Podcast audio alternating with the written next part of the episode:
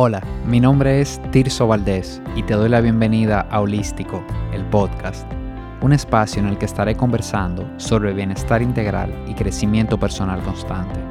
Mi objetivo es que encuentres inspiración para sumar hábitos positivos que lleven tu salud al siguiente nivel. Bienvenido. En este episodio número 32 de, de Holístico, el podcast, tengo tengo una invitada muy especial, eh, una persona muy especial en mi vida, por muchísimos factores. Tengo conmigo aquí a Ámbar Gerandi en el día de hoy, que como muchos de ustedes saben es mi esposa, mi compañera de vida, la madre de mis hijas y muchísimas cosas. Y nada, bienvenida joven al podcast. Gracias, gracias. Gracias por invitarme. y pensando, Ámbar, en, en, qué podíamos hablar aquí. Eh, venimos hablando hace un tiempo ya que queríamos hacer un episodio juntos, que podíamos hacer un episodio. Y, yo empecé a darle mente a, sobre qué pudiéramos hablar. Y, la verdad que, que, se me ocurrieron muchas cosas, lo que me dice que, que este no va a ser el único episodio, sino que, que van a haber varios por ahí en los que vas a estar de invitada. Pero definitivamente yo creo que para empezar estas, estas sesiones de nosotros quizás debemos de hablar de, de qué nos ha funcionado para haber permanecido 25 años juntos. Wow, son muchos. Y, justo este año los cumplimos y, cuando publiqué algo en Instagram sobre eso, muchas personas me escribieron entre las felicitaciones y eso, pero mucha gente reaccionaba como que, wow, son 25 años, son muchos.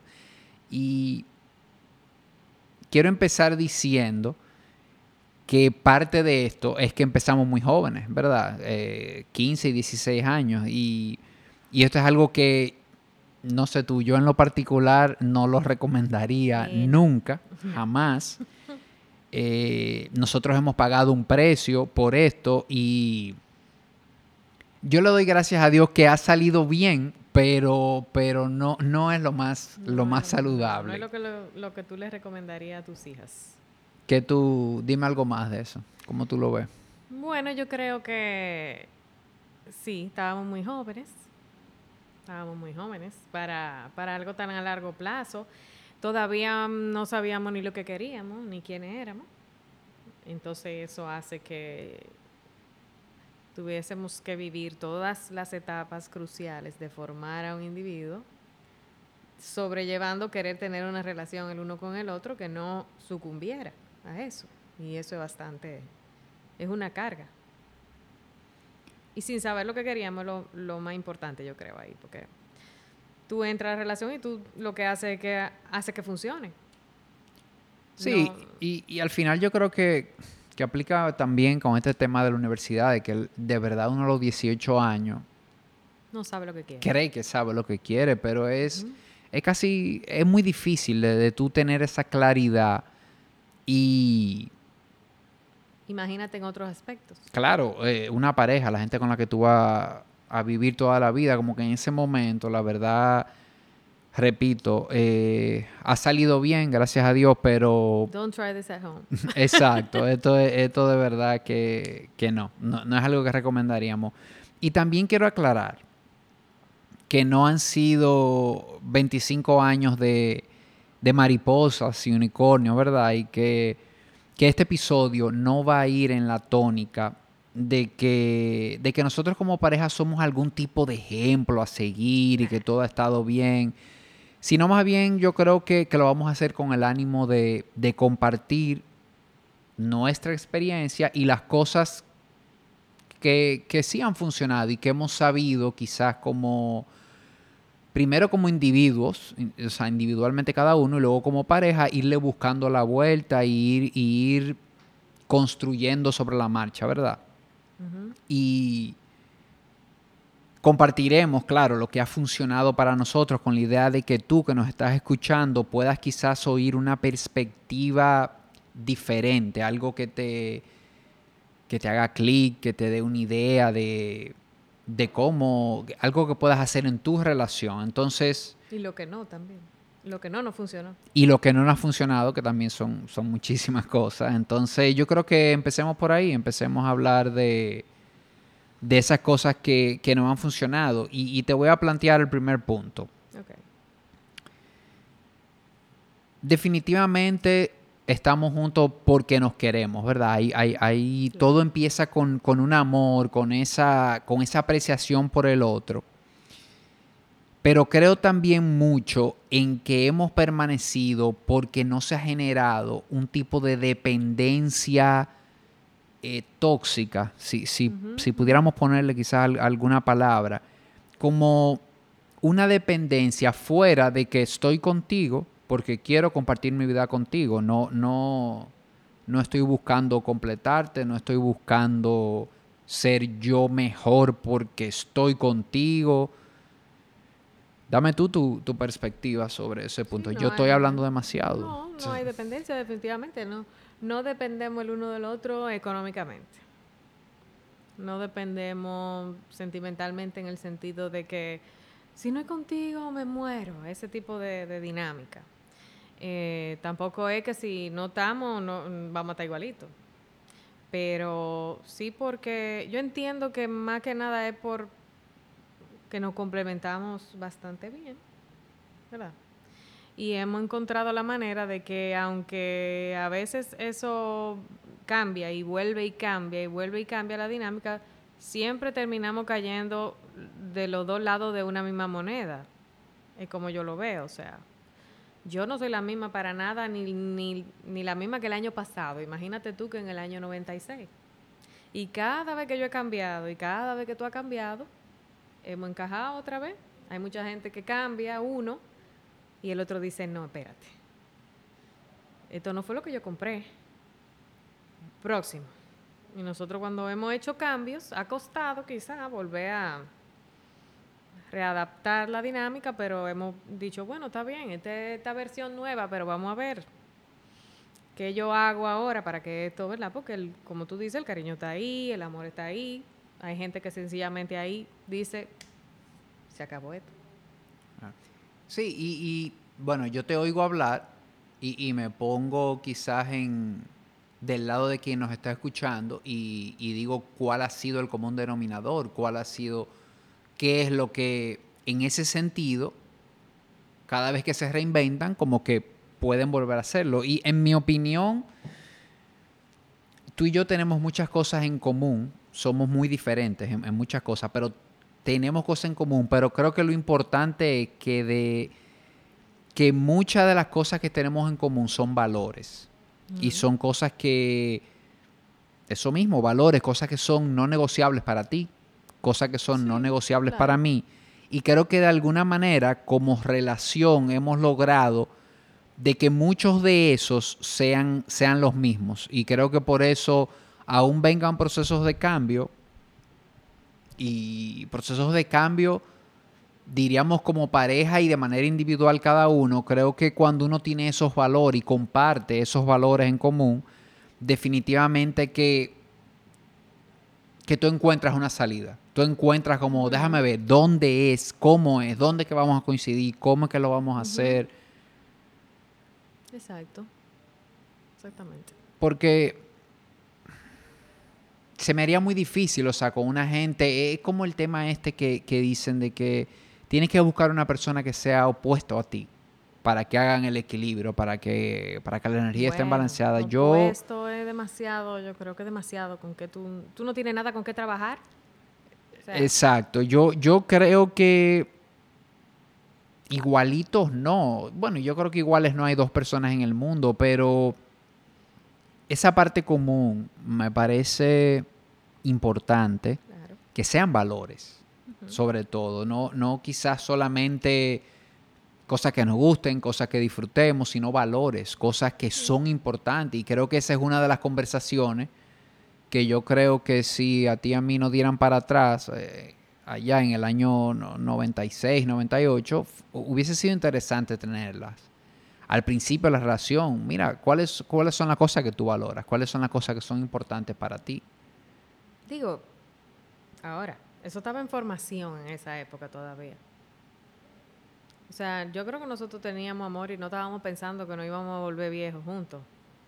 Yo creo, por lo menos, nadie estaba pensando en eso. Claro. O sea, uno estaba enamorado y nada, o sea, Sí, y- y, no sé qué, y disfrutando la vida y viajando para el interior y inventando. Pero nadie, yo no estaba pensando en, en, en hijos, en familia, en nada de eso. Y ni siquiera sabía cuáles eran mis valores. Quizá si lo definía a los 20 y algo, al día de hoy son otros, a lo mejor. Pero sí había una base común, claro, eh, porque de personalidad somos completamente diferentes. Y, Pero- y, y yo me refería también a un punto, quizás no al principio de la relación, pero como que tú y yo, quizás esa conversación de sentarnos, a ven acá, Ah, ¿qué es lo que es importante para ti? Sí, ¿Qué es lo que es importante para mí? ¿Qué es lo que es importante como pareja? Sí. Yo, yo siento como que la tuvimos tarde, o sea, bueno, ya... yo creo que la vinimos a tener en el cursillo prematrimonial, creo, y ya teníamos 10 años de amores. Y yo creo Eh, que fue ahí exacto. que dijimos, oh, wow, sí, me estoy casando con alguien que... No, entonces tú, te- ¿Me eh, es lo que te digo, tú te imaginas en ese cursillo prematrimonial, tú con 10 años de amor, sentarte a tener esa conversación y decir, wow, pero espérate, porque... ¿Qué fue lo que hicimos en 10 años? Exacto, o sea. Exacto. O sea, Eh, difícil. eh, es difícil. Pero Eh, yo creo que nosotros vivimos muchas relaciones a lo largo de nuestra relación, valga la, ¿verdad? Eh, donde nosotros mismos hablábamos de que la mayoría de los que no lo lograban o no seguían era porque ignoraban los problemas. No sé si tú te acuerdas de esas conversaciones y esa etapa. O sea, eh, como que, ah, fulana hizo esto y él se hizo el loco. Ok, sí, a veces tú lo haces por alguna cosa, pero por las cosas importantes no. O sí, ¿verdad? Sí, sí, sí, no, definitivamente ya cuando vienen esos, no sé, peleas o, o Sí, sí. contradicciones, como le quieran poner, pero eh, yo creo que hay que sentarse a, porque es muy fácil, ¿no? Y sobre todo de, de novio, yo te dejo en tu casa, me voy para la mía y, y nos volvemos a ver en el cine la semana que viene. Entonces, De hecho era así antes, la semana entera. Para tú hablar con una gente era en la noche, si no estaban usando el teléfono, o sea, de ahí venimos. era de sábado, de viernes a domingo que uno se veía, y no los tres días. De todo podía pasar en esa vida de, de esas dos personas, o sea, Sí, o sea, qui- quizás ese es un punto importante, ese que tú rescataste ahí, de, de cuando vengan esas diferencias, no engavetarlas, no dejarlas ahí como que eh, eh, pasó y bueno, ya, estamos bien y quizá trabajarla, Isla, porque yo creo que parte de eso es lo que te permite ir creciendo en la relación, te permite claro. ir, eh, como uno dice popularmente, óyeme, no peleemos por la misma cosa que estábamos peleando hace un año exacto. hace dos, hace, o sea, porque si seguimos montados ahí, imagínate, o sea, Sí, de la cosa importante, porque vamos a pelear porque tú le, eh, tú no exprimes la pata de dientes de la forma que a mí me gusta. Bueno, vamos a pelear por eso, pero óyeme, la manera en la que tú tratas a tu familia, por ejemplo, cuando yo veo eso en una temprana edad, que yo vea un red flag ahí, yo no me puedo hacer la loca, porque yo voy a ser tu familia. Entonces tú me vas a tratar así. Son puntos como neurálgicos que tú dices, ok, ¿cómo no, no hizo esta persona la conexión? O sea, eh, gente que son muy agresivos, por ejemplo, eh, manera de, de tratarse como extrañas, eh, personas que se te desaparecen, cosas así, como que son red flags que yo entiendo también cuando uno está tan joven. Yo misma era- una, que yo no tenía ni, ni un ápice de, de- de autoestima, por ejemplo. Yo eh, tenía un struggle grande. Y yo me hice la loca quizá con algunas cosas, pero después yo fui cogiendo como conciencia de, espérate, o sea, y es difícil tú empezar una relación tan joven así, que tú no pones boundaries. Tú no defines qué es lo que te gusta, porque tú ni sabes lo que te gusta. Y lo que tú vas a aceptar y no vas a aceptar, porque tú nunca has tenido una relación antes, antes de los 15. O sea, imagínate, a los 15 años, voy a empezar una relación a largo plazo. ¿Cómo yo le digo a esta persona lo que a mí me gusta y lo que no me gusta si ni yo misma sé? ¿Entiendes? Ni hasta dónde yo llego y hasta dónde no. ¿Qué cosas yo permito y qué cosas no? Mucha gente, sobre todo mujeres con las que he hablado, se han dado cuenta de eso ya cuando han pasado por tres, cuatro parejas de cuatro y cinco años. No, ahora con, con esta persona o hasta después de un divorcio, hombres y mujeres. después de un divorcio que dicen, no, mira, yo esto no lo acepto y esto sí, esto es negociable y esto no. Pero a los treinta y pico de años, es muy duro eso. Yo, yo pienso que, que el noviazgo tiene una función en la relación claro. y que en el noviazgo, como tú dijiste, tú tienes que ver esas banderas que se te levantan, que en esa fase de enamoramiento, de como que uno no ve eso, uno, na- uno pasa muchas cosas por alto y a todos nos pasa y, y no estoy diciendo que esto sea fácil, pero después uno suele oír en el matrimonio esos comentarios de, ah, pero es que él no era así, es que ella no era así. Y muchas veces pasa que yo no me detuve a, a mirar, a, a observar, a cuestionar, a, a ver, esta forma va conmigo, esta forma es algo que... Entonces, no es que a veces no era así, quizás yo no vi. Eso por un lado y por otro lado... Peor, por- creo que lo voy a cambiar. No, ahí ya, ahí, no, ahí ya no, sí. porque tú vas a ver que después que nos casemos, eh, Ámbar va a ser más, le va a gustar cocinar. No, ahí ya, ahí ya sería, ahí sería grave ya querer, querer cambiar a otro. No, te salvaste porque a mí sí me gusta cocinar, ¿verdad? Sí, porque van a pensar que no te gusta cocinar con ese Me ejemplo. encanta.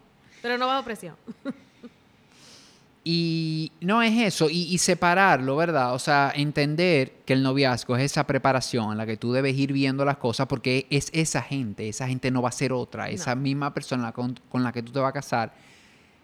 Y pongo un asterisco aquí porque lo mencionaste ahorita, siempre reconociendo de que como personas vamos a ir cambiando. Va a haber Yo etapas. creo que nadie te lo dice. Exacto, eso tú lo dijiste claro ahorita. El Tirso con el que tú conociste en el, en el 96 no es No ni, ni, ni cerca del que es hoy, ni cerca del que fue en el 2005. O sea, yo no sé, quizás cada 5 o 6 años, eso no es exacto, pero uno va cambiando y la vida te da aprendizaje, te da perspectiva diferente. Convertir, convertirse en padres cambia a las personas, eh, todas estas etapas. Y es como tú saber eso de antemano te da tranquilidad porque no es tú aceptar solamente que la otra persona va a cambiar, sino tú también reconocer que tú estás cambiando. Entonces, es como que las relaciones definitivamente hay que irle echando agua, o sea, porque no es algo que está ahí que se va a mantener, hay que, hay que estar arriba, hay que hablar, hablar, hablar y ponerse de acuerdo cuántas veces durante dura la relación, porque van a haber mu- muchísimas cosas. Y Yo creo que sería muy aburrido si nos quedáramos igual por siempre, jamás. sí, porque se vuelve monótono. Demasiado monótono. Tú ya, ¿cómo te digo? Tú anticipas todo lo que la persona va a hacer. A lo mejor hay gente a la que le da tranquilidad eso, de tener una gente predecible a su lado. Bueno, perfecto. Pero eso no existe tampoco. O sea, ¿cómo tú te vas a pasar 20 años siendo la misma persona? No, no, yo, yo creo que todo el mundo cambia. si está pasando eso, porque tú no te estás retando, tú no estás, eh, quizás eres, estás conformándote con un- ciertas cosas en tu vida, pero yo creo que es más interesante. Ahora bien, hay cambios y hay cambios. O sea, ¿tú entiendes? Dentro de lo que tú has cambiado y dentro de lo que yo he cambiado, ninguno de los dos nos hemos vuelto locos tampoco y no hemos convertido en Hari Krishna aquí, ni en una cosa que va en contra de lo que nosotros en esencia somos tampoco. o sea, Pero ahí vuelvo a lo que te comenté ahorita de los valores, de que en el caso tuyo y mío fue una chepa, yo creo que sí. fue una chepa, pero gracias a Dios tenemos valores similares, aunque no fue algo que pusimos claro de un inicio, ni fue algo que tuvimos, como dije yo, esa conversación bien tarde, eso nos ha salvado. Yo creo que eso es lo que ha salvado la relación. Entonces, lo ideal es que ya cuando tú ves que estás en una relación que está tomando, diríamos, una seriedad, ya tú estás viendo que con esta persona tú estás pensando en compartir tu vida, esa es una conversación interesante. Compartir eso, eso de los valores. No, y si tú mismo estás cambiando la manera tuya de ver el mundo, tú tienes que compartírselo al otro de una manera, qué sé yo, anticipada. Y, y no estoy diciendo, ¿cómo, ¿cómo organizo mi idea? O sea, si de repente yo pasé por una situación o tomé una terapia o un curso o lo que sea, y yo veo el mundo de otra manera, porque eso pasa. Se te muere una gente, eh, pasó, mira la pandemia, todo. Eso te cambia la, perspectiva. Yo no puedo comenzar, estando en una relación contigo, a implementar cambios atento a mí. Si no, mira, de ahora en adelante yo creo que esto, de ahora en adelante en mi vida va. O ya esto no va más. O mira, bueno, nosotros una vez cuando tuvimos nuestra, nuestra separación, nuestra crisis, tuvimos conversaciones de, mira, de esta manera no nos podemos hablar, de ahora en adelante yo no acepto que tú me hables así, o tú no aceptas que yo tal cosa, o sea, en claro, así, porque yo entiendo que cuando las relaciones son tan largas, uno tiene miedo de venir a hacer cambios porque uno asume que el otro quiere que uno sea siempre la misma persona, por todo eso tabú que hay de, que el hombre quiere esto y la mujer quiere aquello. Bueno. Y, y al final es hablando que uno se entiende, porque atento a chistes de que yo me voy a convertir, voy a cambiar de carrera, pam.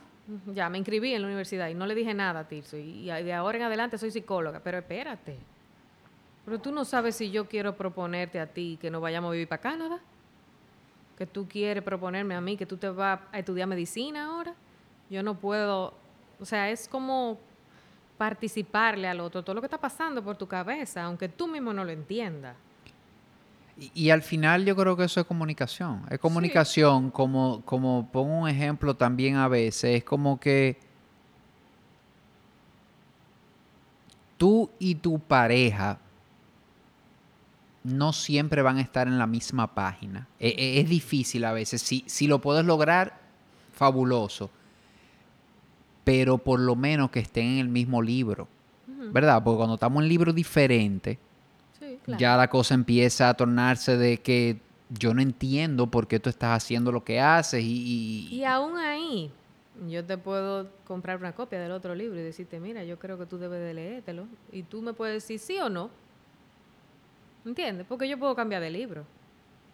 Claro, pero hablarlo, o sea, decirlo y como que hacernos conscientes los dos, los dos de que estamos en libros diferentes. Claro, oh, imagínate tú, cuando, vamos a remontarnos cuando tú dijiste, de repente creo que no estoy satisfecho con mi carrera.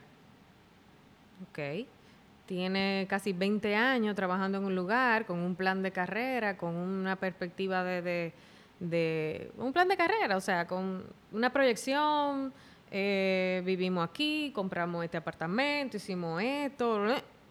De repente no me veo ahí. Bueno, tú me lo dijiste y eso desencadenó conversaciones interminables de un año casi para llegar a lo que pasaba, a que tú querías estudiar otra cosa, a que... ¿Qué hubiese pasado, dime tú a mí, si tú haces eso solo? No, no, no o eh, sea, misteriosamente, eh, tú en tu computadora y yo ahí, ven acá, ¿qué es lo que está pasando? Y que tú renuncies y, yo, ay, una ansiedad ahora, que Tirso no está trabajando en el banco, Tirso dejó el banco, pero yo no sé por qué, pero, ay, y el pánico en Wall Street, o sea, eso no es saludable tampoco. Yo creo que hablar es, saludable. Yo vuelvo a eso, vuelvo a ese tema. eso es lo que rescato de, esta parte, la comunicación. Que todo el tiempo las cosas estén claras y, que se que intencionalmente se saquen esos momentos de conversación. De conversación, mira, vamos a hablar de, de mis planes, vamos a hablar de cómo yo estoy viendo los próximos cinco años, vamos a hablar de de este tipo de cosas que a veces no, salen si no la planificamos y si no tenemos la idea de, lo voy a hacer, vamos a hablar de esto y quiero oírte que me hables de esto. Claro, a veces uno le da vergüenza porque uno tiene un lío en la cabeza. Yo entiendo eso también. Sí, hay un momento. Yo creo que cuando es bueno también uno tener esa conversación ya cuando uno tiene algo de claridad, diríamos, algo de porque a veces cuando tú no estás ni siquiera muy claro, lo que puede el otro es asustarse. Y... Sí, también, por ejemplo, hay eh, eh temas de salud, por ejemplo. Yo he escuchado gente que le ocultan a su pareja una enfermedad, por ejemplo. Sí, ahí. ¿Qué puede pasar ahí? ¿Me entiendes? Es complicado ahí. Pero eso también no es algo como que nosotros dijimos desde que nos metimos en amores que nos íbamos a comunicar. Yo creo que eso es un poquito cliché también. Eso de, de, de, establecerlo como algo, como... O sea, las relaciones son, no son tampoco un... no tienen un manual ni, ni un ni, ni, ni aplicaciones que tú bajas, pin, pin, pin, comunicación. ¿Tú entiendes? O sea, yo creo que más y el día a día te arropa también. Ya cuando tú tienes casa, hijos. Yo, yo por eso digo lo, lo de intencional, porque yo no le quiero, no le quiero poner una forma, no quiero decir, mira, tú tienes que sentarte con tu pareja los lunes a las 8, no, o sea, yo creo que tú debes encontrar la forma que sea, Sí. pero sabiendo que si no es intencional, pasa eso que tú dices, o sea, el día, la vida va sucediendo y cuando vienen los hijos y, y todo, o sea, y a veces, óyeme, se te pasan cinco años y tú dices, wow, pero espérate, ¿para dónde que estamos remando? ¿Estamos remando juntos? ¿O cómo, o cómo es que vamos? O sea, ¿cómo tú estás viendo la vida? Entonces, yo creo que, que es eso. Y Venimos de unos tiempecitos como medio análogo nosotros también, donde quizá todavía no queda eso. A mí me, da grima pensar en las parejas de ahora, los jóvenes que van subiendo ahora, que la comunicación que están aprendiendo es chatear, por ejemplo. Voy a sonar como una buena vieja ahora mismo diciendo esto, pero hay que decirlo, o sea, quizá nosotros hablamos porque antes nosotros nos juntábamos y veíamos una película y nos quedábamos hablando. Porque ¿qué más íbamos a hacer? No había un Instagram en el que yo me iba a desconectar cuando ya se acabó la película, ¡pam! Y tú al tuyo, ¡pam! O un chateo con otra gente, o trabajo y, también socializo por una, por una cosa que tengo en mi mano, en mi bolsillo todo el tiempo. O sea, para ir para el trabajo tú tenías, tenían que dar a las 7 de la mañana para tú entrar en trabajo y a las 5 salir. Y entonces ahí nos juntábamos. Ahora uno está en el trabajo el día entero. Y aún cuando estamos socializando. Entonces quizá todavía nosotros venimos arrastrando un poquito de ese hábito. Y, pe- pero por eso se hace entonces más importante que sea intencional. Claro, porque como tú dices, en los tiempos de nosotros era casi como por, por defecto, que uno tenía que hablar porque ¿qué, qué iba a hacer? Pero O por sea, Dios, yo me acuerdo que tú estabas en la universidad y yo estaba todavía en cuarto de bachillerato y tú buscabas medio peso, qué sé yo, para llamarme por un teléfono, porque ya llegaba la hora en la que tú ibas a entrar a la última materia y cuando tú salieras, tú no ibas a llamar a mi casa a las 10 de la noche. O sea, de ese tiempo venimos. Ahora eso no existe, pero era intencional. Me voy a llamar cambio para llamarte. O sea, Sí. Sí, pero se daba la conversación. Hoy en día ya la- y, y- y- y lo mismo. O sea, una conversación, ya lo sabemos, que una conversación por WhatsApp no es lo mismo. no comunica No, no es lo la mismo. intención. Funciona muy bien para resolver en el plano laboral o para yo decirte, mira, una cosa y mantener una comunicación como de breve, así, de cosas, pero para tener una comunicación de, de pareja, de, de hablar, Se de... asume el tono Claro, también. definitivamente no, no hay tono, no hay forma. Y nos Y- ha pasado, o sea, tú me has escrito cosas o yo te he escrito cosas a ti y tú como que, ¿cómo así? Pero, pero no, yo no dije nada. Pero ¿y esta Claro, cara? No, no- esa no era la cara que yo quería poner. uno, el emoji uno- era el uno no otro. está, uno no está oyendo, claro. Y, y pasando a otro tema, eh, se me ocurre algo también que, que te quiero compartir. Yo creo que, que otra de las cosas que, que nos ha funcionado es haber entendido que las mariposas en la barriga se acaban, ¿verdad? Y que luego empieza el trabajo de lo que es vivir en pareja, ir construyendo esa relación. Y te quiero comentar algo que vi en estos días que, que me encantó, que dice, el amor es universal, la convivencia no. Por esto, casarse enamorado pudiera ser un error. Ok. A, a mí me pareció súper interesante porque dice, el amor es universal, es decir, o sea, yo puedo amar a cualquier gente y, debería de ser así. O sea, yo estoy en la capacidad de amar a quien yo decida simplemente que quiero amar. Ahora, yo no puedo vivir con cualquier gente. No. Y ahí viene lo interesante, que se dé esa combinación de, si bien es cierto que todos caemos con una persona por esas maripositas en la barriga en un principio, porque no es que eso sea malo, no, no, no, eso no hay que satanizarlo, o sea, a todos nos entra, no sé, Así que comienza. Así que empieza, o sea, me gusta esta persona, sea físicamente, sea por algo que él hizo, que te enamoró, perfecto. Pero creo que lo interesante de esto está de que cuando, de si ya tú estás pensando en una relación, lo que hablamos ahorita, empieces a tener otras conversaciones, empieces a ver otras cosas. Porque si bien es cierto que puedes amar a todo el mundo, para vivir con una persona no es con cualquiera, no es con todo el mundo. Y ahí entran muchas variables en juego que si que si no se liman esas asperezas, digo yo, se hace bastante difícil. Sí, sí, porque la convivencia te saca todas las máscaras. ¿Entiendes? ¿Y cuánta gente no vive? Bueno, volvemos a lo mismo. Volvemos a mi voz de viejita. Estamos viviendo en la época en la que más apariencia tú puedes tener contraria a lo que tú realmente eres. Cuando tú te enamoras del perfil de una gente y después tú lo conoces en persona y tú ves que no vive como dice, no se maneja como dice, eh, sube frasecitas, pero no las practica, ¿entiendes? Entonces tú te das, tú te enamoraste de una imagen que tú tenías en la cabeza de una gente. De un personaje. De, De un personaje que esa persona construyó y que tú la mitad de eso te- la interpretaste tú a tu manera. Entonces tú te ves con esa persona. Tú no te puedes decidir a casar. De que, de que me voy a casar con esta persona que yo conocí por Facebook, qué sé yo. Y- pero nunca nos hemos tratado. Tú sales con esa persona un día y tiene un trato personal completamente divorciado de lo que aparenta, por ejemplo. Bueno, muchas veces nos decimos mentiritas como, no, es que está cansada, no, es que ella no es así, no, es que él tiene problemas económicos y tiene, está aburrido. O peor aún, la persona te dice, es que yo soy así. Y a mí hay que quererme así. Una cosa de esa. ¿Entiendes? Entonces ahí vienen los problemas del, del precipitarme a, a- a decir para siempre con esta gente, cuando tú ni siquiera lo conoces, porque esa persona a lo mejor ni a sí mismo se conoce. Pero ahí caigo otra vez en el punto que hablamos ahorita de ver la, la- cuando se levantan esas banderas. Exacto. Porque a veces eso sucede en, en la relación y ese es el momento de tú, espérate, vamos a aclarar esto. Porque eso va a salir más adelante. Si ese Sí. comentario surgió, si...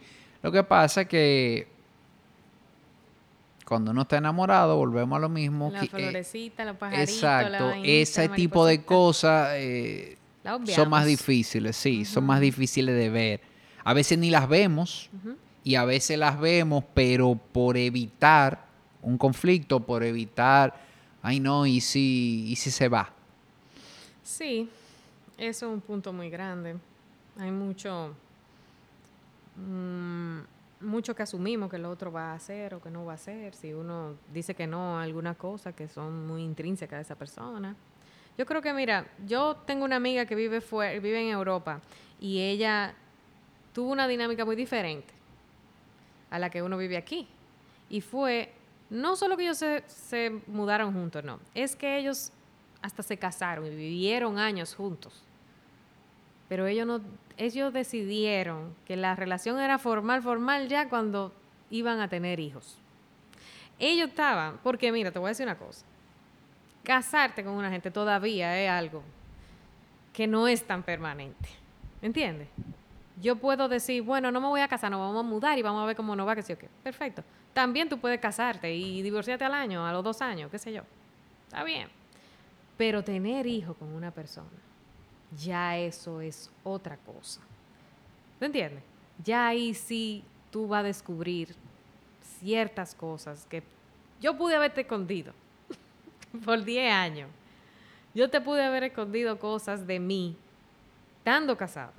Pero ya cuando tú tienes hijos con esa persona, primero, ya eso es para siempre. Es una dinámica que tú siempre vas a tener con esa persona.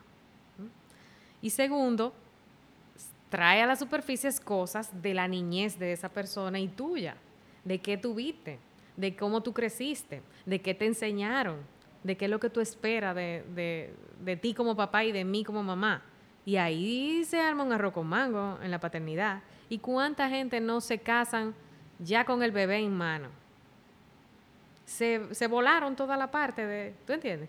Y puede salir muy bien, a mucha gente le va bien, perfecto, no hay problema, no voy a decir que todita, pero te brincaste una parte, te brincaste mucha materia, hiciste la maestría sin haber hecho grado, creo yo, en relaciones. Y mucha gente nunca hace ninguna, o sea, simplemente sobreviven uno al lado del otro, pero la calidad de vida de cada uno, ¿cómo es? La satisfacción el, de la- en la relación, ¿cuál es? O sea, No sé si me fui en una ahí. No, no, no, bueno. no, no, sí. Yo, yo me quedé, me quedo como pensando. Y, y lo que, y me vino eso también de del respeto, de lo importante que es en una, en una relación. Y, y eso suena, suena cliché. Todo suena cliché en relaciones, Eh, creemos. Sí, pero tiene que haber un respeto. Y un respeto de, óyeme, respetar a la otra persona en una relación es difícil, no es fácil, porque tú tienes que respetar las decisiones que esa persona va a tomar, empezando por reconocer que no te van a convenir siempre, que no van a hacer cosas que te Ni van a te van a convenir, gustar ni te van a gustar, obviamente. Entonces, eh, Pero ¿por qué te vino a la mente eso ahí? No entendí. No, porque, porque tú hablaste también como de ese de que es una gente con la que ya vas a estar toda la vida, de que ya Ah, se no, cree algo. Entonces, eh, con una gente con la que te vas a relacionar toda la vida, si no hay respeto, eh, eh, es problema eterno. Porque, y sobre todo, no sé, yo reconozco que todavía, todavía en estos países latinos hay el machismo sale por, por algu- de, de alguna forma. Claro. Todo lo tenemos, todos todo lo- lo- los varones, o sea, de alguna Pero y las manera. mujeres también lo tenemos. Claro, que, que ¿qué decimos- dices? sí, porque lo mismo que decimos, que quizá parte de ese machismo pudiera venir de la crianza de mamá. Bueno, pero para no irnos por ahí, porque ese tema es Por larguísimo, favor, no. eh, es difícil el tema ese del respeto, porque es que yo siento como hombre que tú eres mía. Que es una, no sé, como algo que, que yo tengo una especie de derecho.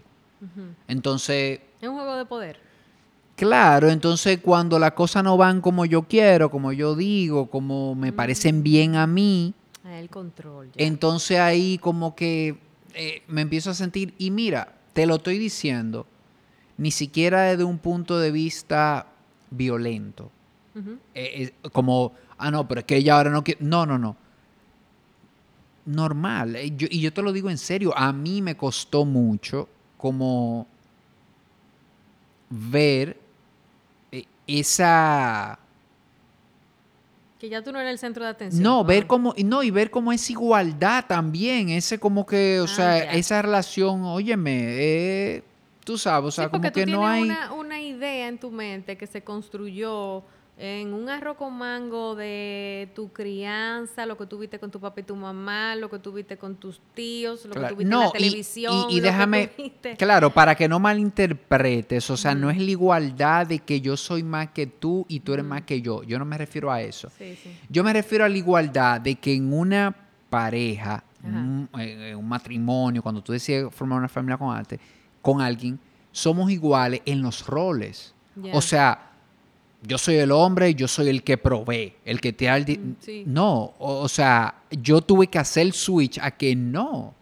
Eso no tiene, o sea, no hay un libreto de que la mujer es la que cocina, limpia, cuida a los niños y él no, o sea, he aprendido a ver como que lo que va a ser depende de ti y de mí, lo que tú y yo definamos. Si nosotros definimos en este momento que la que va a trabajar eres tú y yo voy a hacer las cosas de la casa, o voy a hacer otras cosas, o voy a cuidar a los niños, lo que fuere. Eso es una posibilidad. Eso está bien, eso es normal completamente. Pero a nosotros los hombres a veces nos cuesta es ver eso como, eso puede ser así. O sea, ¿cuál es el problema? Y, y- y eso incluso yo diría que va cambiando. Hay etapas diferentes. Hay, hay veces en que en que es el hombre el que provee o el que tiene el trabajo, hay veces que es la mujer, y esto va cambiando y no pasa nada Va fluido. es entender que, Que nada está escrito, es el problema. que- Claro, que no, pero que la Entiendo. carga de un de una casa, la carga es 50-50, o sea, debe de Sí, estar o sea, estamos en el medio de la deconstrucción de todo y, el, y, y- y todo está como mezclado. Porque mira, por ejemplo, esto. Cuando tú en esta época, eh, sobre todo en países como el nuestro, no en otros lugares donde ya la cosa va un poquito más avanzada en ese aspecto, cuando tú ves aquí a un amigo tuyo, ¿verdad? Que se involucra con los niños, a la mujer le dicen, wow, qué dichosa tú eres, él te ayuda con los niños. wow. Ok. Yo, sabía que tú no podías dejar de hacer ese cuento. Yo no me puedo ir a, a, querer que sea como en, en países súper desarrollados ni nada, sino que yo lo que pienso es, ¿Por qué a ningún hombre, cuando su mujer trabaja, le dicen, wow, qué bueno, ella te ayuda con la carga económica de la casa? Yo... ¿Eh? No lo oigo eso nunca. No, Pero sin embargo, estamos 50-50 poniendo dinero en la mesa. ¿Por qué no podemos 50-50 repartirnos el trabajo Totalmente. Eh, de la casa. Yo no quiero entrar en ese tema porque es bastante, ¿verdad?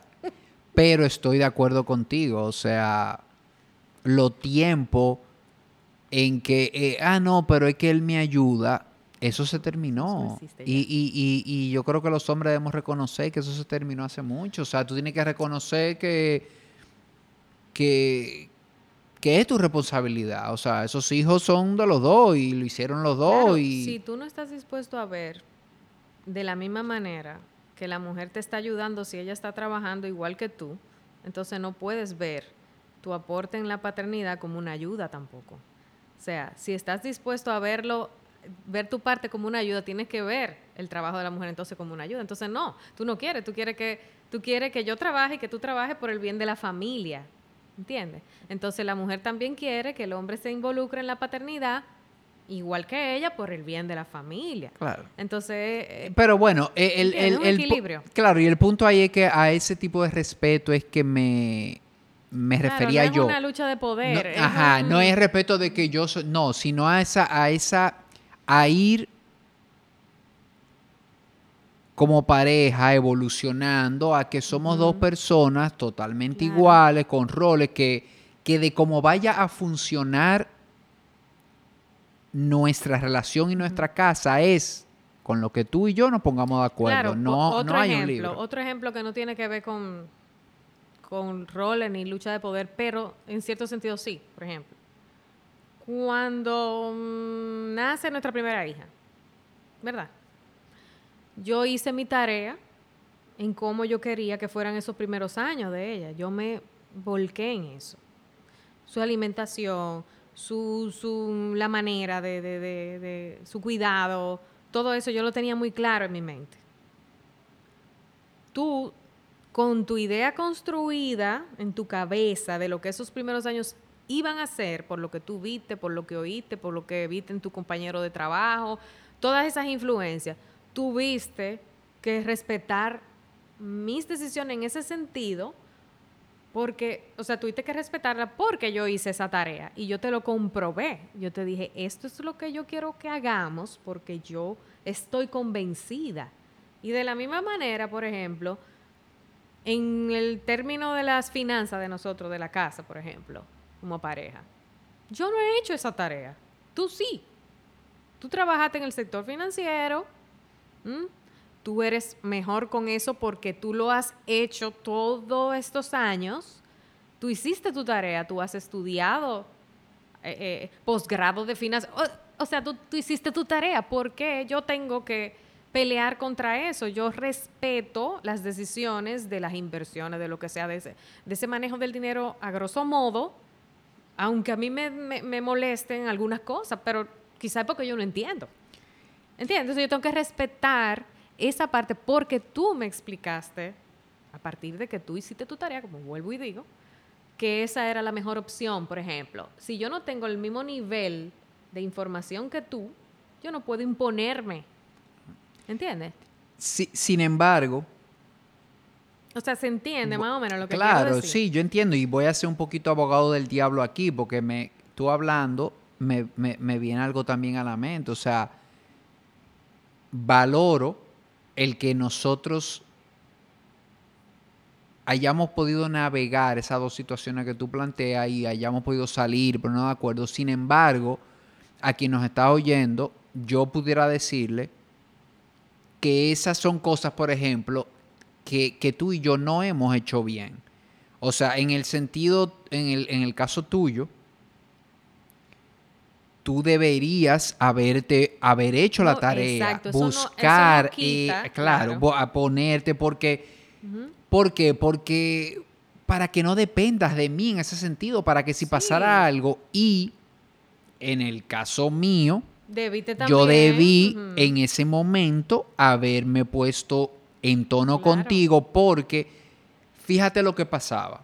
Y, y fíjate qué interesante. O sea, como yo no hice mi tarea en ese momento y yo, bueno, al menos, no sé, Dios me iluminó y fui quizá un poco humilde en, decirte, no, mira, dale tú, tú eres el que va a tener la voz cantante en este aspecto. Pero cuando tú hacías algunas cosas, por ejemplo, Decisiones. decisiones o, o te enfocabas en algo, había cosas que a mí me molestaban, me irritaban. Pero ¿por qué? Porque quizás yo no tenía toda la información. El yo no haber hecho esa tarea, el yo no haber tratado de más o menos estar en, el mismo libro tuyo en ese momento, eh, yo, no veía, yo no veía el, el panorama completo. Entonces esto me fue acumulando, me fue acumulando cosas. Y bueno, yo viéndolo en retrospectiva, pienso que definitivamente eso influyó muchísimo para la situación que tuvimos en el 2014. Sí, claro, o sea, el, el error fue del que ya hemos aprendido, que se supone que la tarea, cada vez que pasan estos life changing moments, debemos hacerlo juntos. Debemos hacerla Ah. juntos. O sea, la tarea de qué es lo que va a pasar con los niños, que sé qué, eh, en ese momento cayó en mis manos porque por el tema que hablábamos ahorita de los roles tradicionales, el hombre maneja el dinero, la mujer es la que maneja a los muchachos, me cayó en las manos, yo me volví loca con ese tema, claro, yo la tenía en la barriga, la muchacha, yo, ¿te entiendes? Yo me sentía comprometida de una manera que tú no te sentías comprometido, por ejemplo, en ese, en ese aspecto de, de maternidad. Y tú en el dinero también te trabajabas en un banco, por Dios. O sea, tú tenías la, la- el manejo de, de los préstamos, la, qué es lo que vamos a hacer con el dinero. ¿Tú entiendes? O sea, los roles estaban ahí ya. Lo que no hicimos fue hacer la tarea juntos. Claro, pero ya ahí vuelvo y te digo, el pensamiento de, ah, bueno, yo lo que debo es proveer. No, o sea, yo Eso lo que, que tengo es que estar para mi familia, yo lo que tengo es que, o sea, si, si, si- y, y- y yo le hablo al que nos está escuchando, si, si tú eres un verdugo financiero, eso está muy bien. Pero enséñala a tu mujer. Entonces. no, y diría yo, no te quedes ahí. O sea, trata de, de quizás no ser tan verdugo financiero y, Mm, y ser un buen papá y ser un buen... O sea, dejar como algo para cada otro, cosa, claro, vayan hablando. ¿Tú sabes lo que siembra eso? Esos roles tan, tan, tan tajantemente divididos, lo que crean es resentimiento. Eso es lo que crea es resentimiento. ¿Entiendes? Porque como que, ah, no, yo no sé nada de dinero, entonces Tirso lo maneja él, pero no estoy de acuerdo, pero bueno, yo dejo que él lo maneje porque imagínate. O- y así lo contrario, ¿tú me entiendes? Claro. O sea, y ya ahí la cosa se pone como, como fea, ¿tú entiendes? Debe de haber un, por ejemplo, eh, yo reconocí eso que tú dijiste, bueno, Ámbar, ¿cómo, cómo esto? Que tú no, no, no te involucras en el tema del dinero y no sé cuánto. Ya tengo un tiempo leyendo, viendo los lives de Teresa, tratando de aprender poco a poco de ese tema. Tú también te has involucrado con las niñas de la manera en la que tú has entendido. Y esto no es una cosa puntual, todo puede cambiar. ¿Quién sabe si en cinco años manejo yo la finanza y tú eres el que anda con la niña de arriba para arriba y para abajo en la cosa? O sea, es tener la apertura de romper los estereotipos. Y esos son dos ejemplos.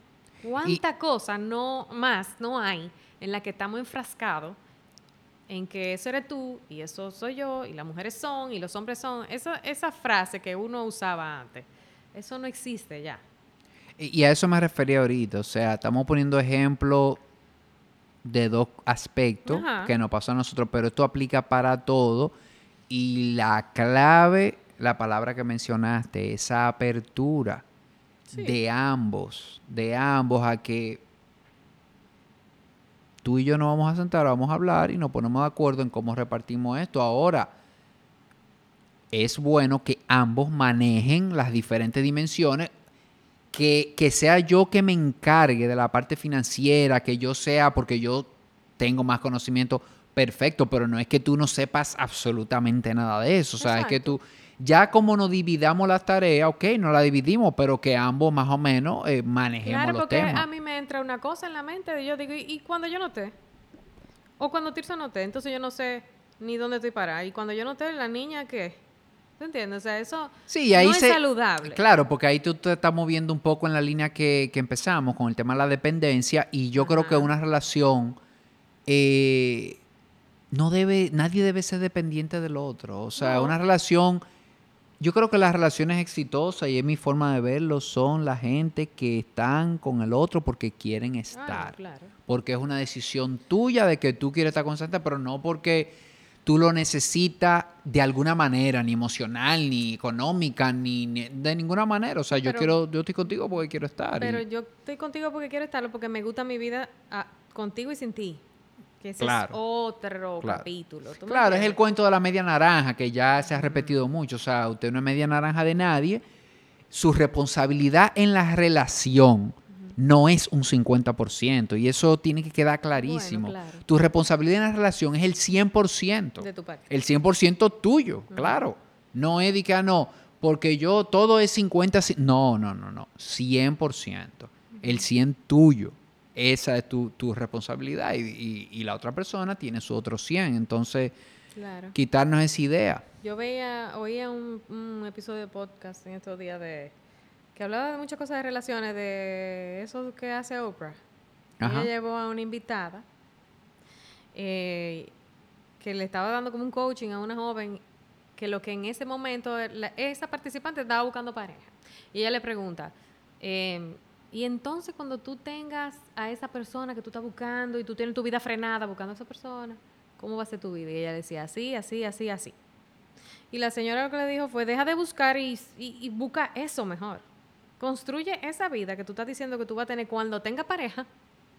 Y esa persona va a llegar a ser el componente que faltaba, quizá, para que tú estés más feliz todavía.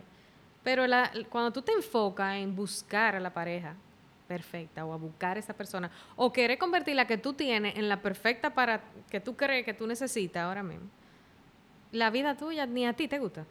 O sea, Sí, sí, sí. Hay que. tú óyeme, necesitas a esa persona para que tu vida sea buena. Hay problemas. Yo creo muchísimo y.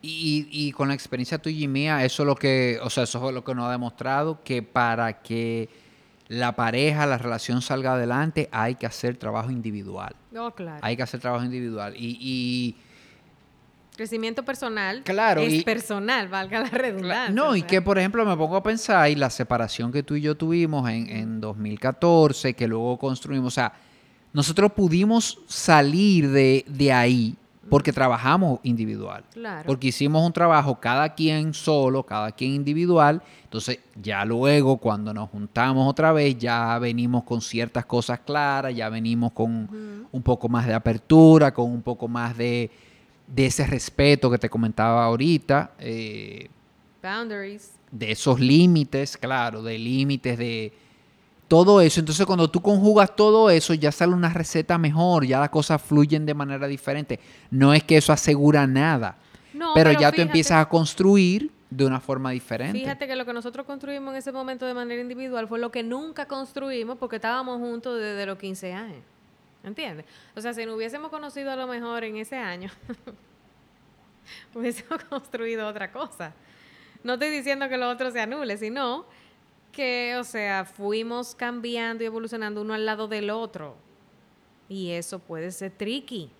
Claro, claro. No, y, y- y honestamente, no, no quiero, de mi parte, no quiero que se Satanicen que las se no no va. no y que se entienda como que nosotros de alguna manera o yo digo yo no no sé tú no te he preguntado a ti pero yo no me arrepiento de ninguna manera No, eh, no es eso. sencillamente viendo en retrospectiva. Lo de nosotros es una chepa vuelvo y lo repito es un es una mucha chepa gente lo ha vivido. porque empezamos como una relación como que muy seria demasiado jóvenes o sea un noviazgo largo y O sea, sobrevivir la universidad nada más. Claro. Eso fue un, claro un gran paso, porque, o sea, tú sabes todo lo que tú cambias del colegio a la universidad y después que tú estás en la universidad entras al ámbito laboral. y uno comienza a conocer gente y uno comienza a ver diferentes personalidades y uno comienza a cuestionarse uno y cambia mil veces y hace una maestría y cambia de trabajo y, o sea, ¿cuánta gente diferente yo no soy desde, desde ese tiempo? Y cambian tus gustos, pruebas cosas nuevas. Y eso igual, eh, ir cerrando el episodio, quiero también dejar eso, y, lo comentamos ahorita, de que definitivamente vamos cambiando. O sea, esa gente con la que empezamos una relación, a los cinco años otra, a los diez otra, y, y no digo esto como para asustar ni nada, sino de que de que tú también vas cambiando, o sea, de que no es nada más el otro, entonces los dos, entonces siempre y cuando se tenga en cuenta esos valores, ese respeto, esa comunicación, esa cosa que hemos ido más o menos hablando, Dios rescatando. Cuando esas cosas están presentes en la relación, yo creo que esos cambios no van a amenazar la relación, porque sencillamente vamos a ir encontrando nuevas maneras, vamos a ir encontrando nuevas formas, va a haber dinámicas que van a cambiar, pero no pasa nada, porque si, si es sobre la base de esos valores, de ese respeto, de ese estoy contigo porque quiero estar, no porque hay dependencia, de ese reconocer el cambio, el cambio hasta físico. Sí. Físico, o sea, van a salir canas, van a salir arrugas, van a... O después que uno tiene muchachos, el cuerpo cambia mil veces. Claro, entonces e ir, e, e ir construyendo eso para que esa relación vaya cada vez más saliendo de esa parte física y se vaya convirtiendo en eso, en eso que tú en, ese amor, en ese cariño genuino por la otra persona, por su compañía, por las conversaciones, por empezar a valorar todas esas cosas que ya tú llevas años construyendo. No, y tú conoces, o sea, si, si algo tiene de, bueno eh, también en las relaciones largas, es que tú conoces en el fondo quién es también esa persona. Y cuando se le mete un cable, un canal de fuera, tú dices, esta persona no es o sea, él está explorando este invento, pero yo sé que eso se va a caer. O mira, qué bien, o sea, me siento feliz que está encontrando, porque mira, por ejemplo, cuando tú comenzaste a explorar tu cambio de carrera, yo dije, wow, qué bueno que se dio cuenta, porque entonces se va a pasar la vida entera. ¿Y si no lo hace? El cambio. Y si no, y si él no explora y se queda con ese, con ese pinito, entonces es un amargado que yo voy a tener al lado. O sea, es como también empatía y, muchísimas cosas que tú dices, yo lo conozco, yo sé que esto es una fase, o que esto es por su beneficio, o que esto no le conviene. ¿Tú entiendes? Porque tú conoces a esa persona desde, desde muchacho. Sí, y, y, todos esos aspectos que tú dices, yo lo englobo dentro de ese respeto también, dentro de ese... Porque yo respetarte no es que no te voy a dar mi opinión, no es que no, te voy, o sea, una opinión sincera, pero yo te puedo decir, mira, eso que tú estás pensando de verdad no me parece por esto y por, o sea, no es que yo y el respeto tiene que llegar incluso hasta respetar que la versión nueva mía que yo estoy construyendo puede ser que no vaya contigo. Y yo tengo que respetar si tú me dices, mira, sinceramente eh, no me monto en ese tren contigo, o sea, o tú das reversa o no sé lo que va a pasar aquí. Porque imagínate tú, yo, o sea, yo te conozco perfectamente y yo me conozco a mí. Y yo digo ahora de repente que yo quiero ser una figura pública para televisión y no sé cuánto. Yo sé que eso te va a tocar tecla a ti, porque a ti no te gustan ciertas cosas, qué sé yo, tú eres una persona como más privada, que yo tengo que estar dispuesta a encontrar resistencia y respetar que a ti no te gusta eso, que yo sé que yo estoy inventando algo que te va a afectar tu dinámica familiar, tu dinámica eh, diaria, tu, no sé. Y, y tener la suficiente madurez para decir, mira, esto va. Y si no te gusta, bueno, vamos a tener que renegociar. O si no, decir, mira, ¿cómo podemos llegar a un acuerdo Eh, de eh, que esto vaya, eso, eso que no te afecte? Porque tampoco se trata de, Yo de no me voy a imponer, ni tampoco te voy a imponer nada a ti. Pero o sea, tampoco te vas a limitar. Pero tampoco me voy a decir, me voy a empequeñecer de mi Eh. crecimiento que yo tengo proyectado en mi mente por complacerte. O Claro. sea, es una línea fina. Y, ahí- y vamos igual, es lo mismo, la comunicación. Yo creo que los ejemplos que estamos poniendo y lo que tú estás trayendo a la mesa se adaptan muy bien a los puntos que hemos venido trayendo. En esos puntos se recogen esas situaciones, comunicación, respeto, entender que estoy contigo porque quiero estar. Todas estas Ujú. cosas es lo que al final nos permiten tener una conversación de adultos, una conversación De responsable. adulto a adulto. Claro, de adulto a adulto y una conversación responsable en la que, mira, Sí. esto es lo que quiero en este momento de mi vida, cómo podemos hacerlo, cómo me puedes apoyar. Pero volvemos al- a lo del crecimiento personal también y a trabajarse uno mismo. Porque, por ejemplo, una de las cosas que más yo me trabajé, por ejemplo, en esa época que tuvimos la crisis, fue el tema del victimato. Eso no se trabaja en pareja, ni se trabaja en grupo, ni se trabaja, eso se trabaja personalmente. Y cuando tú vives en esa página, nada funciona, porque todo es culpa tuya, ¿verdad? Y todo lo que te pasa a ti es culpa mía. Y esas son cosas básicas que nadie te la dice. Tú te metes en terapia y te pasas 20 años hablando de tu con tu psicólogo o con tu quien sea que te ayude de todo lo que el otro te hace, por ejemplo. Y eso es un aspecto. ¿Cuánta gente no tienen hasta traumas y cosas que no han superado, por ejemplo? Y traen eso a la mesa de la pareja. Sí, sí, por eso es que el trabajo individual definitivamente, para todas las relaciones, no solo la de pareja. claro, buscar como persona elevar tu nivel de conciencia Ah, sí, no es exacto.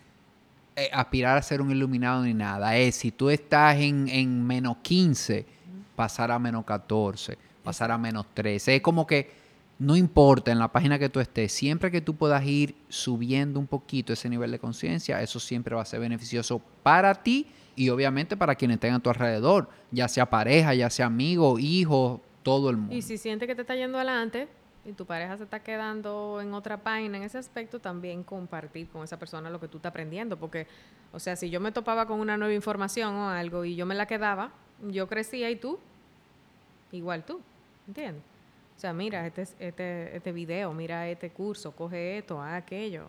O sea, vamos a ver este documental que habla de qué sé yo qué cosa, que beneficia a uno para que uno se le abra la mente y piense de otra manera. O sea, quedártelo para ti, solo te coloca a ti en una página que el otro no va a llegar ahí solo. Así es. Bueno, nada. Hablé vamos a ir. No, no, no, para nada. Lo que pasa es que si nos quedamos aquí, eh, Hasta las 15. bueno, no sé, se, se nos, yo creo que recogimos bastante, bastante cosas. Claro que se nos quedaron muchísimas, son 25 años. bueno, Habría que hacer varias series de, de episodios de esto, pero bueno, creo que creo que compartimos cosas que, que son importantes para nosotros. Eh, gracias de verdad por haber venido, gracias por, No, por haberte atrevido a venir a grabar un episodio y, y como dije al principio, yo sé que habrá otros que quizá hablaremos de otras cosas, quizá no siempre va a ser de pareja, hay algunos temas que tú y yo tenemos esos pequeños chats a veces y, y dialogamos, no, no siempre estamos de acuerdo, señores, eh, tenemos puntos de vista diferentes, pero yo creo que nos ha costado, pero hemos llegado al punto en el que podemos hablar sobre un tema en el que no definitivamente no vamos a estar de acuerdo. Así no es que fácil, pero se hace así. gracias de verdad Gracias por haber venido. ¿Qué tal? ¿Cómo te sientes? Muy bien. Bien. Bastante.